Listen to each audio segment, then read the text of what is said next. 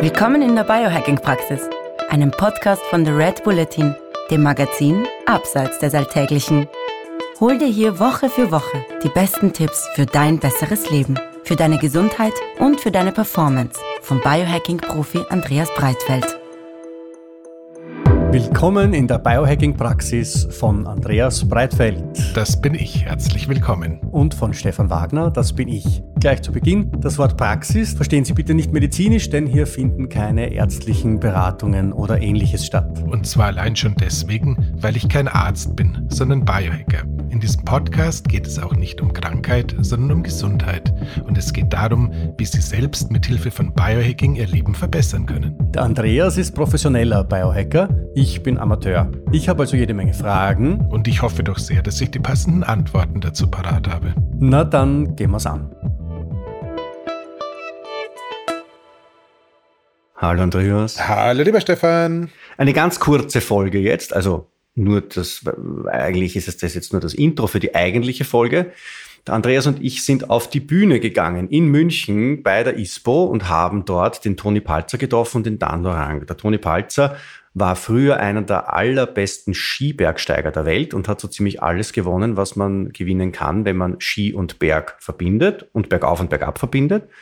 Und äh, Dan Lorang ist Head of Performance bei Bora Hansgrohe, dem Profi-Radrennstall, bei dem der Toni jetzt fährt.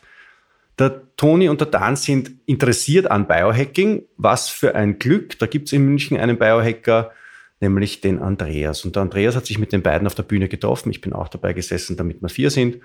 Literarisches Quartett, Bio biohackerisches Quartett. Äh, und äh, ja, was wir, was wir da geredet haben, hören Sie gleich, aber der Andreas möchte auch noch was sagen. Ganz wenig im Endeffekt. Ähm ich habe es genossen. Der Toni ist ein Wahnsinnstyp, ein Wahnsinnscharakter, wahnsinnig gescheit, wahnsinnig begabt und einfach äh, so natürlich, dass es richtig gut tut, ihm zuzuhören.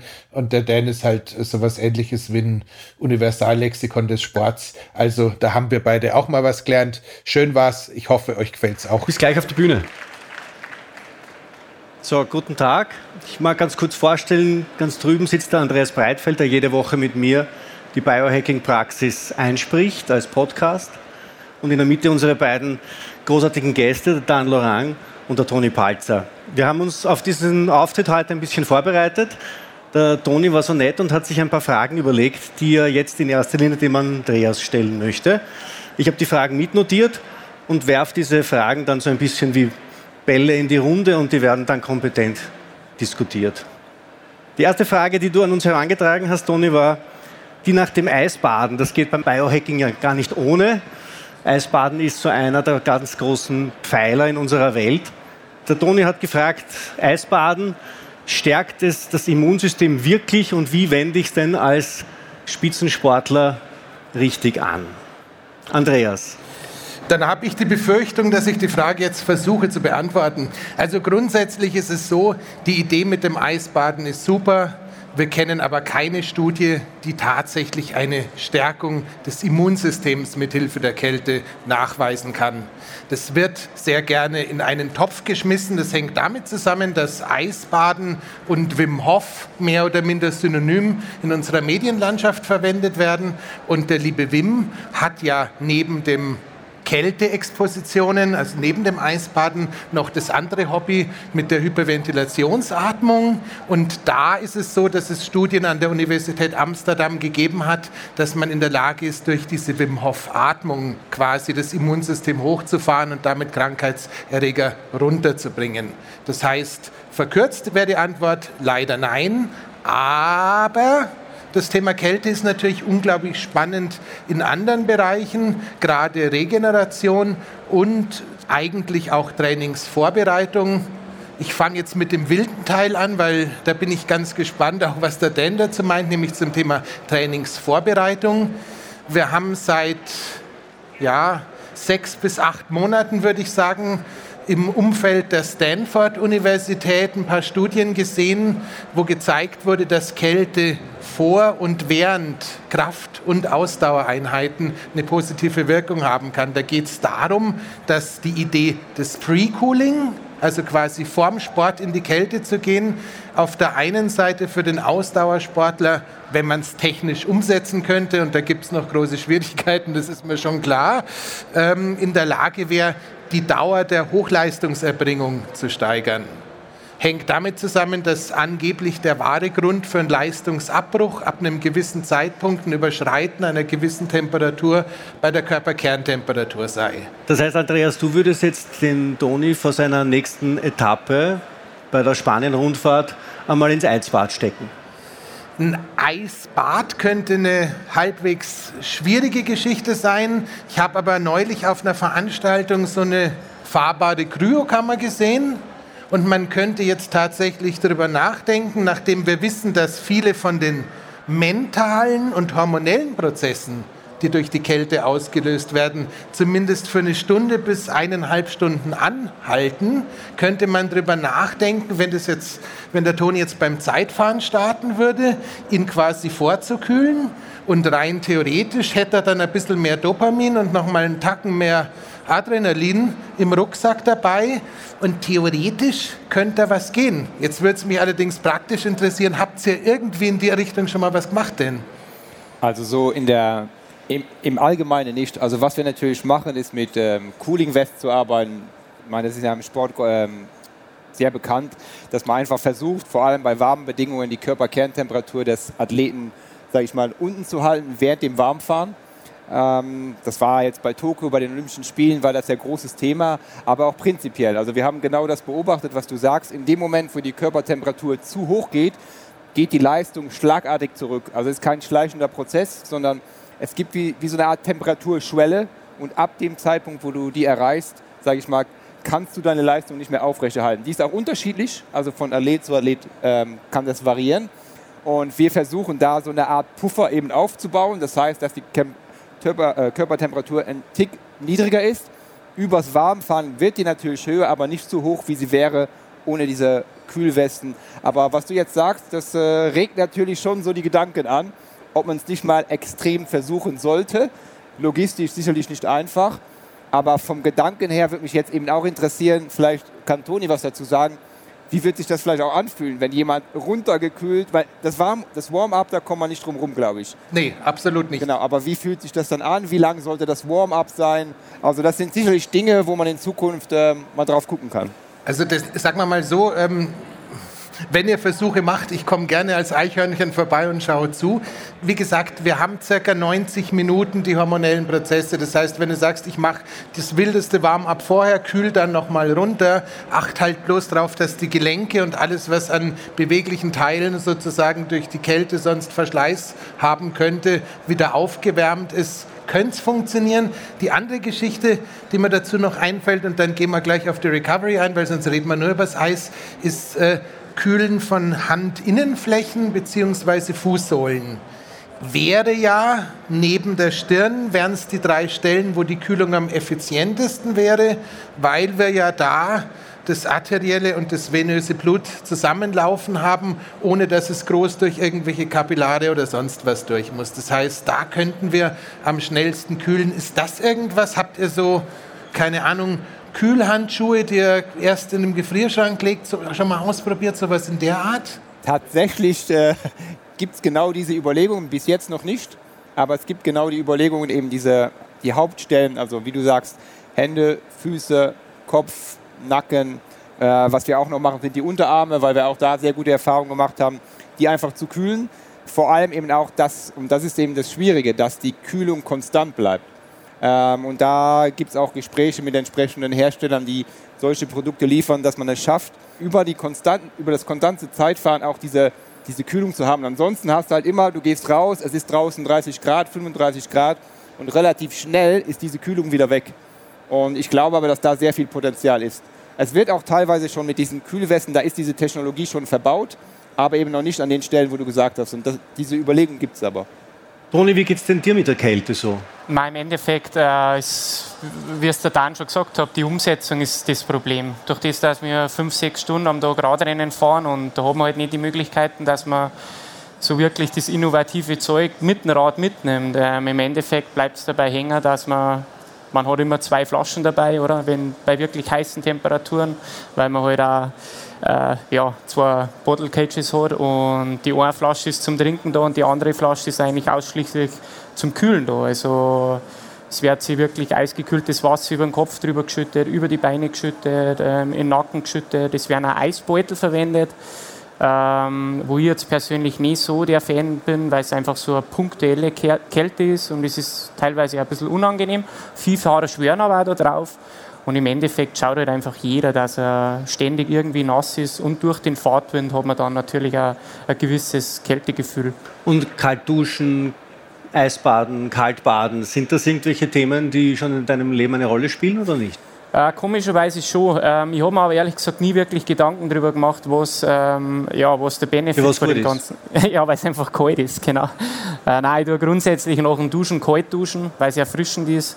Äh, ich liebe das nach einem wirklich heißen Sommertraining, äh, wenn man wirklich lang und hart am Rad gesessen ist. Ich wohne in einem kleinen Bergdorf, da ist ein kleiner Bergbach, äh, der hat 7 Grad das ganze Jahr, weil es Quellwasser ist. Sitze mir da 5, 6, 7 Minuten rein äh, mit den Beinen, weil es einfach ein angenehmes Gefühl ist. Und weil ich schon irgendwie das Gefühl habe, dass danach dann, also wirklich der Körper so arbeiten, dass er wieder auf, auf die Temperatur kommt, dass die Durchblutung extrem gut ist. Äh, aber wie ich jetzt gerade gehört habe, haben die die Benefits anscheinend doch gar nicht so gut. Aber ich werde es weiterhin machen, weil es einfach angenehm ist.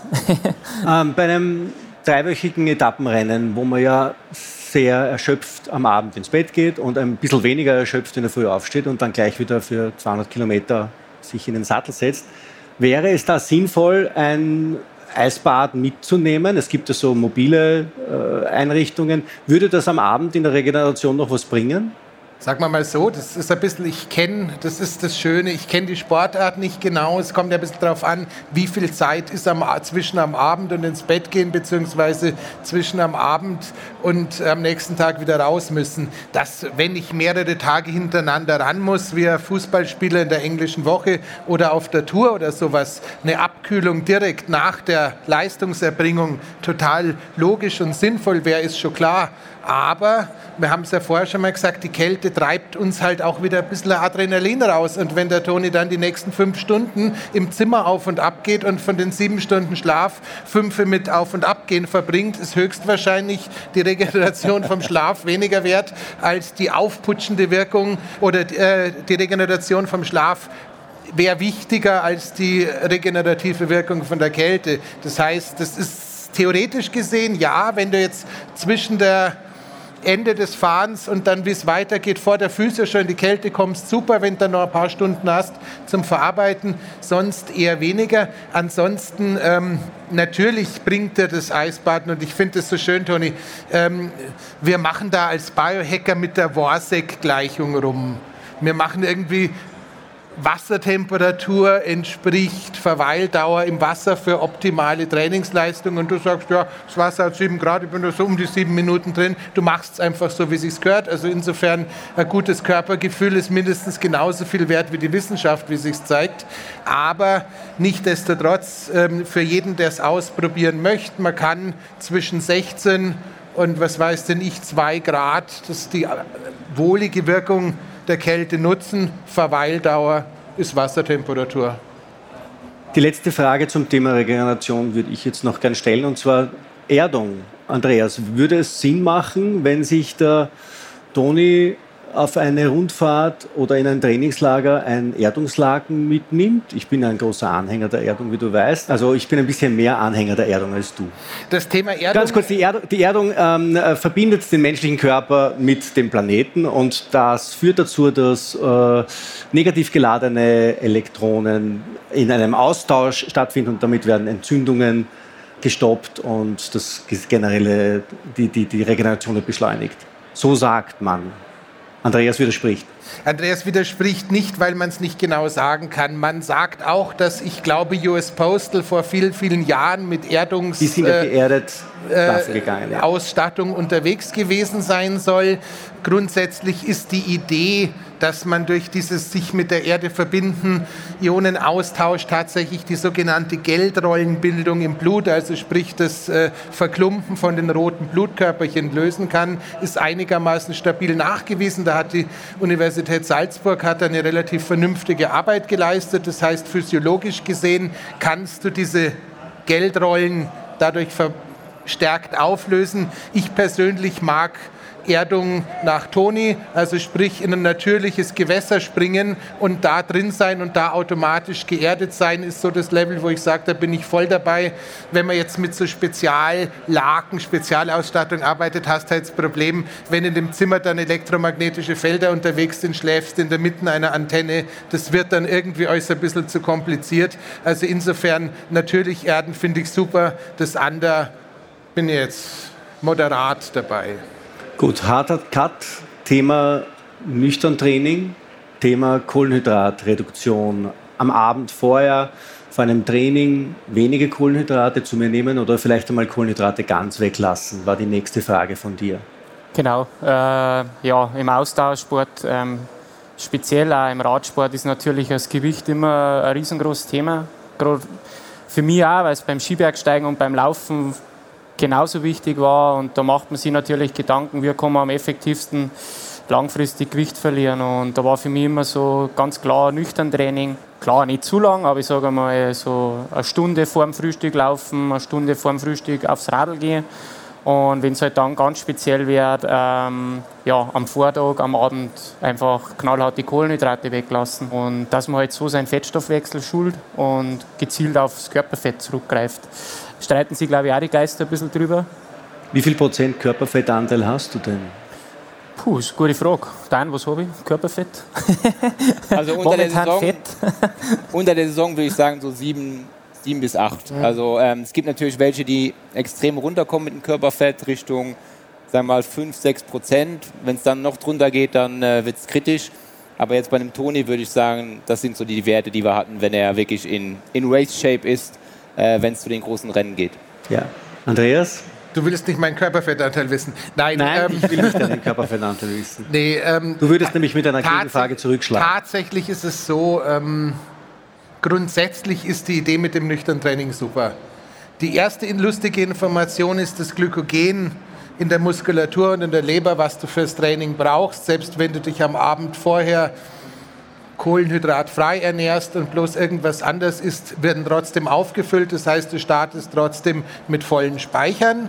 Tatsächlich ist es auch so, dass du, wenn du die Geschichte außerhalb der Saison machst oder am Saisonanfang oder wenn jetzt nicht irgendwie ein Rennen oder sowas ansteht, halte ich es für extrem unproblematisch und sogar empfehlenswert, den Fettstoffwechsel zu trainieren, weil es zeigt sich da, ich glaube 2016 ist die Studie rausgekommen, unter Profisportlern durchaus ein gewisser Vorteil in der Energiebereitstellung, wenn du quasi viel nüchtern Training absolvierst und sozusagen dem Körper dazu zwingst, möglichst früh anzufangen, auf die Fettreserven zuzugreifen. Jetzt habe ich mich aber auch ein bisschen auf den Podcast heute vorbereiten dürfen und habe vom Dan gehört, dass sie ähm, bei Bora schlechte Erfahrungen gemacht habt, wenn ihr die Kohlenhydrate nicht aufgefüllt habt, weil plötzlich die Infekt Infektionsanfälligkeit bei den Athleten nach oben gegangen ist. Das heißt, äh, deswegen grundsätzlich für uns alle super Idee. Für einen Spitzensportler in der Tour, für einen Spitzensportler vorm Wettkampf muss man wahrscheinlich so gewisse Pufferzeiten einbauen, wäre jetzt mal so mein Verdacht, weil das Letzte, was ich will, ist, dass der Toni ausfällt, nur weil er irgendwie am Abend vorher keine Pasta gekriegt hat. Ja, ich denke, man muss einfach unterscheiden, so wie du es ja auch gemacht hast. Man hat eine Trainingsperiode, man hat die Wettkampfperiode und es muss ganz klar definiert sein, was das Ziel davon ist. Und deshalb ist es schon mal immer wichtig, dass der Trainer damit involviert ist, also Trainer, Ernährungsberater, weil das Ganze, was du da machst, muss zum Training passen. Also hat Toni äh, am nächsten Tag ein hartes äh, VO2 Max Training, sage ich mal, zum Training der maximalen Sauerstoffaufnahme und er fängt dann irgendwie an, abends keine Kohlenhydrate zu essen, dann ist er gar nicht in der Lage, in diese Bereiche zu kommen. Und, und das ist das, was du sagst, er stresst sein Immunsystem relativ stark, weil man dem Körper Kohlenhydrate entzieht und das immer einhergeht mit einem Stress fürs Immunsystem. Und das Blöde wäre, der Trainer weiß es nicht mal. Das heißt, der Reiz wird deutlich härter, als er eigentlich sein soll. Man plant vielleicht die nächsten Tage auch nochmal ein hartes Training. Und schwuppsdiwupps hast du deinen Infekt, weil das Immunsystem gar nicht mehr die Zeit hatte, äh, auf 100 Prozent zu kommen. Das heißt, wir setzen das Training eher dazu ein, ruhige Einheiten zu machen, sage ich mal, ruhige, lockere Ausdauerfahrten, wo man vielleicht am Tag vorher wenig Kohlenhydrate isst, dann während den ersten zwei Stunden wenig. Und dann haben auch Studien gezeigt, dass du 30 bis 40 Gramm pro Stunde aufnehmen kannst, ohne dass dieser Effekt behindert ist. Also du hast immer noch denselben Effekt, was den Fettstoffwechsel angeht. Trotzdem kriegt der Körper ein paar Kohlenhydrate. Das heißt, der, Stress, der Stresslevel ist deutlich niedriger und du kannst damit genau das erreichen, was du gemeint hast. Effektivität vom Stoffwechsel, vor allem, vor allem wenn man sich überlegt, drei Wochen bei der Tour de France, da ist es ganz schwer, so viel Energie aufzunehmen. Da muss der Fettstoffwechsel einfach funktionieren. Aber natürlich, während der Tour de France wird das nicht gemacht. Da geht es darum, da muss die Energie rein, da müssen auch die Kohlenhydrate rein. Und um das abzuschließen, wir beobachten dramatische Entwicklungen vom Gewicht nach oben, wenn ein Sportler anfängt, wenig Kohlenhydrate während der Tour de France zu essen. Es kommt zu Wassereinlagerungen, der Körper, ähm, sage ich mal, arbeitet wie ein Schwamm, die Entzündungsprozesse steigen in die Luft und der Sportler nimmt, obwohl er wenig Energie zunimmt, während der Tour de France massiv zu. Also da ist es enorm wichtig, dass die Kohlenhydratspeicher jeden Tag, jeden Abend aufgefüllt werden. Und das geht nicht nur während dem Essen am Abend, sondern das muss eben während der Etappe passieren weil du kannst immer nur eine gewisse Menge an Kohlenhydraten pro Stunde aufnehmen. Das Thema noch äh, Immunstärkung, du hast vorhin den Wim Hof erwähnt, mit der Atmung, mit den entsprechenden Studien.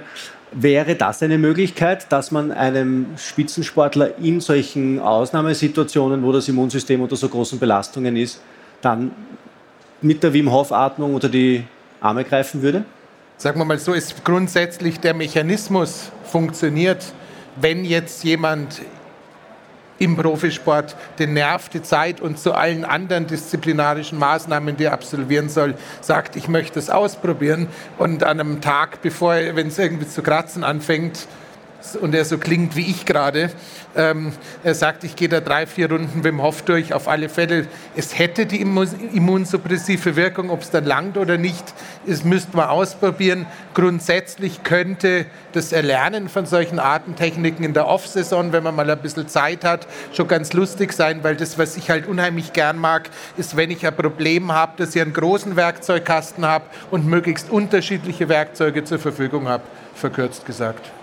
Ein Stichwort, das uns der Toni noch hingeworfen hat, war das äh, Stichwort Höhentraining, Trainingssteuerung in der Höhe. Wie gewöhne ich mich am schnellsten? Wie maximiere ich den Benefit?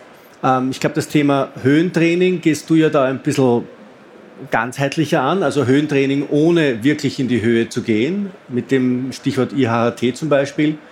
Äh, und überhaupt im Bereich Atmung, Mouth-Taping, Nasenatmung, da, da gehen wir jetzt in einen relativ großen Kontinent, oder? Der Kanister ist relativ groß. Jetzt muss man tatsächlich sagen, Höhentraining, ähm, was ist Höhentraining? Es gibt grundsätzlich drei klassische Einsätze. Das eine ist Train High, Sleep Low, das andere ist Train, Train Low, Sleep High und das dritte ist eben dieses IHHT. Ich glaube, so wenn ich die Frage vom Toni richtig gedeutet habe, ging es darum, bevor wir ins Trainingslager gehen, was könnte ich vorher schon machen, damit das Ganze besonders gut funktioniert. Grundsätzlich ist es ja so, warum geht man ins Trainingslager? Grundsätzlich wollen wir ja auf dem Wege durch den Besuch in der Höhe mehr rote Blutkörperchen in irgendeiner Weise schaffen, bereitstellen, weil uns die nachher den Sauerstoff Huckepack nehmen.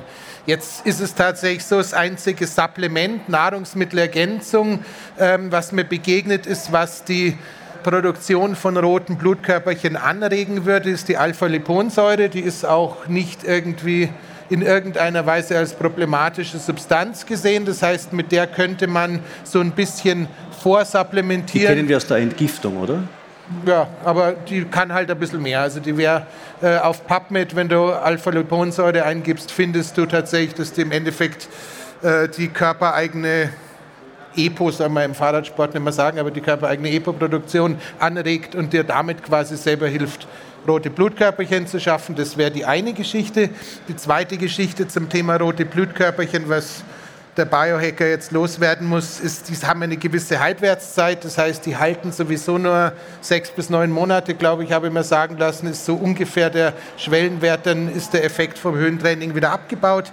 Das heißt, wenn du weißt, du gehst in vier Wochen dahin, könnte man tatsächlich mit so einem IHHT-System, also sprich mit so einer Art äh, Wechsel zwischen Sauerstoffüberschuss und Sauerstoffmangeltraining, ganz vorsichtig mal anfangen, die Mitochondrien loszuwerden, die vielleicht nicht mehr ganz so gut beieinander sind, weil die werden durch dieses Wechseltraining sozusagen eliminiert und durch frische ersetzt, damit du dann, wenn du in der Höhe bist, quasi ins Volle schöpfst. Das wäre die eine Geschichte. Ich glaube, das Aufstellen von Höhentrainingszelten im Schlafzimmer haben die Partnerinnen der meisten Athleten irgendwann unterbunden, weil sie gesagt haben, der scheppert die Kasten mit 30 Grad und äh, du schlafst da drin und ich schlafe da draußen, du kannst mich mal. Also da, da muss man schon sehr nein, nein. überzeugt vom Sport sein. Ich schlafe dann auch im Höhenzelt.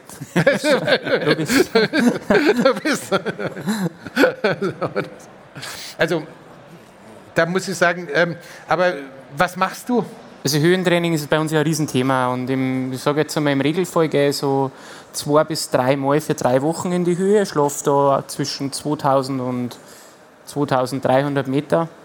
Ähm, also ich tue, ja, weil es ja um die, um die Blutgewinnung geht. Im Endeffekt denke ich relativ simpel, ich, ich trinke rote Betesaft jeden Tag in Form von Shots oder auch wirklich den halben Liter äh, Billa rote Betesaft, der was echt grausig ist, aber wenn es was bringt, denke ich mal. Ähm, und dann nehme ich meistens irgendwie äh, Arginin mit, in Form von Citrullin noch ein. Äh, ich bin nicht der große Fleischesser, aber im Höhentraining schaue ich wirklich darauf, dass ich zwei bis dreimal in der Woche rotes Fleisch ist. Geht es mir eigentlich auch bloß ums Eisen. Und ja, Gewöhnung der erste, wir tun ja im Regelfall Dreierblöcke trainieren. Der erste Block bis zum ersten Ruhetag ist wirklich Anpassung, keine große Intensität, sondern wirklich ja, zwei, drei Stunden easy fahren, ähm, dass sich der Körper an die Höhe gewöhnen kann.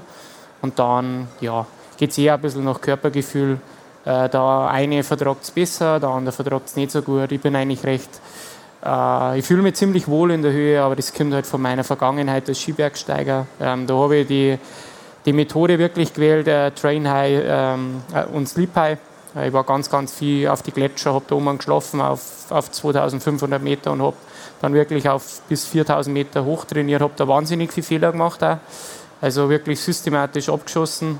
Ich war in Form, dann habe ich mir gedacht, jetzt haue ich am Nummer einen drauf und dann war ich krank. aber ja, so lernt man, das ist die Praxis. Aber genau, so in, so in der Form ist unser Höhentraining. Da musst du noch was dazu sagen, weil ich glaube, Höhentraining und Triathlon, was ja dein anderes äh, Betätigungsfeld ist, ist ja auch quasi nicht zu trennen. Ja, insgesamt im Ausdauersport, also alle Ausdauersportarten, die man jetzt anschaut, überall kommt das Höhentraining vor, aber man könnte jetzt hier den ganzen Tag damit füllen. Ganz wichtig ist es einfach auch da, dass man halt versucht zu kontrollieren, was man tut. Also einfach in die Höhe zu gehen und zu denken, man macht genau dasselbe wie ähm, unter normalen Bedingungen, das ist halt so der größte Fehler. Und wenn ich eine oder zwei Empfehlungen geben kann, ist es, wenn man sich nicht sicher ist, dann in der Höhe halt äh, eher Umfang trainieren, also Intensität rauslassen. Und auf der anderen Seite, bevor man in die Höhe geht, vier bis sechs Wochen vorher mal den Eisenspeicher kontrollieren lassen, weil ohne Eisen passiert halt keine Produktion der roten Blutkörperchen. Und das sind so zwei einfache Tipps, mit denen man schon mal ein bisschen weit kommt. Aber ich denke, es ist ganz wichtig, dass es einfach Teil einer Planung ist. Es ist nicht einfach was, was du mal so ausprobierst, weil dann ist es besser, du bleibst einfach unten, du weißt, wo du gut trainierst, du kennst deinen Körper und kannst damit vielleicht mehr rausholen, als wenn du, wenn es wie, wie der Toni beschreibt, wenn du einfach einen, nochmal einen draufsetzt und dann über den Punkt drüber bist und dann die ganze Saison vielleicht äh, gelaufen ist. Zwei Stichworte würde ich abschließend noch gerne hineinwerfen. Vielleicht sind wir schnell durch. Wir haben eh nicht mehr so viel Zeit. Acht Sekunden, das schaffen wir noch. Mouth-Taping und Nasenatmung. Sind das Begriffe, die dir bekannt sind? Noch nie was davon gehört. Wirklich? Also Mouth-Taping äh, beschreibt den Brauch, der unter Biohackern sehr üblich ist, dass sie sich zum Schlafen den Mund zukleben. Was ist, wenn du verstopfte Nasen hast? Das hat den großen Vorteil, das hat den großen Vorteil dass man durch die Nase atmet beim Schlafen. Okay. eine ganze Reihe. Andreas könnte jetzt eine halbe Stunde darüber reden, was das für Vorteile bringt. Und das Zweite ist auch tagsüber zu versuchen, ausschließlich durch die Nase zu atmen. Auch beim Sport. Allerdings jetzt nicht beim olympischen 100-Meter-Finale, aber doch bei einem Austauschsport in einem nahezu moderaten Bereich, je nachdem, wie, wie man halt den Begriff moderat definiert. Andreas, möchtest du noch was sagen dazu? Möchtest du dem Toni den Ratschlag geben, sich ein Klebeband mit ins Bett zu nehmen? Sagen wir mal so, es äh, hilft super, um den Bart danach zu schneiden. Na, es ist, tatsächlich äh, die Idee, die äh, Stickstoffaufnahme zu trainieren, indem man da einfach über die Nase gezielt atmet, ist durchaus wertvoll, wenn du mit äh, Citrullin, Arginin arbeitest, bist du sowieso auch schon im Bereich Stickstoff auf der anderen Seite unterwegs. Das heißt tatsächlich, das einmal zum Spaß und dann nicht den Bart abkleben, sondern nur ganz dünn die Lippe zu machen, ist deutlich weniger ätzend als so ein Höhenzelt, ehrlich gesagt, und kann tatsächlich einen Unterschied bringen. Und klar, wenn du bis zum äh, Zone 2 Cardio es schaffst, äh, auf Nasenatmung zu fahren, tust du sowieso was Gutes, das ist eh klar. Also, aber irgendwie muss ich sagen, es stinkt es jetzt, die Zeit ist vorbei und ich hätte so viel von den Athleten noch gern gewusst. Aber, aber wir sind durch. Wir sind durch. Unsere Zeit ist abgelaufen. oh. Time is gone. In dem Sinne. Herzlichen Dank. Danke. Dankeschön.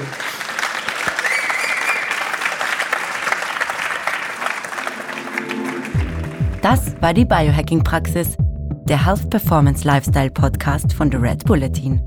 Mehr davon findest du überall, wo es Podcasts gibt, auf www.redbulletin.com und natürlich in unserem Magazin.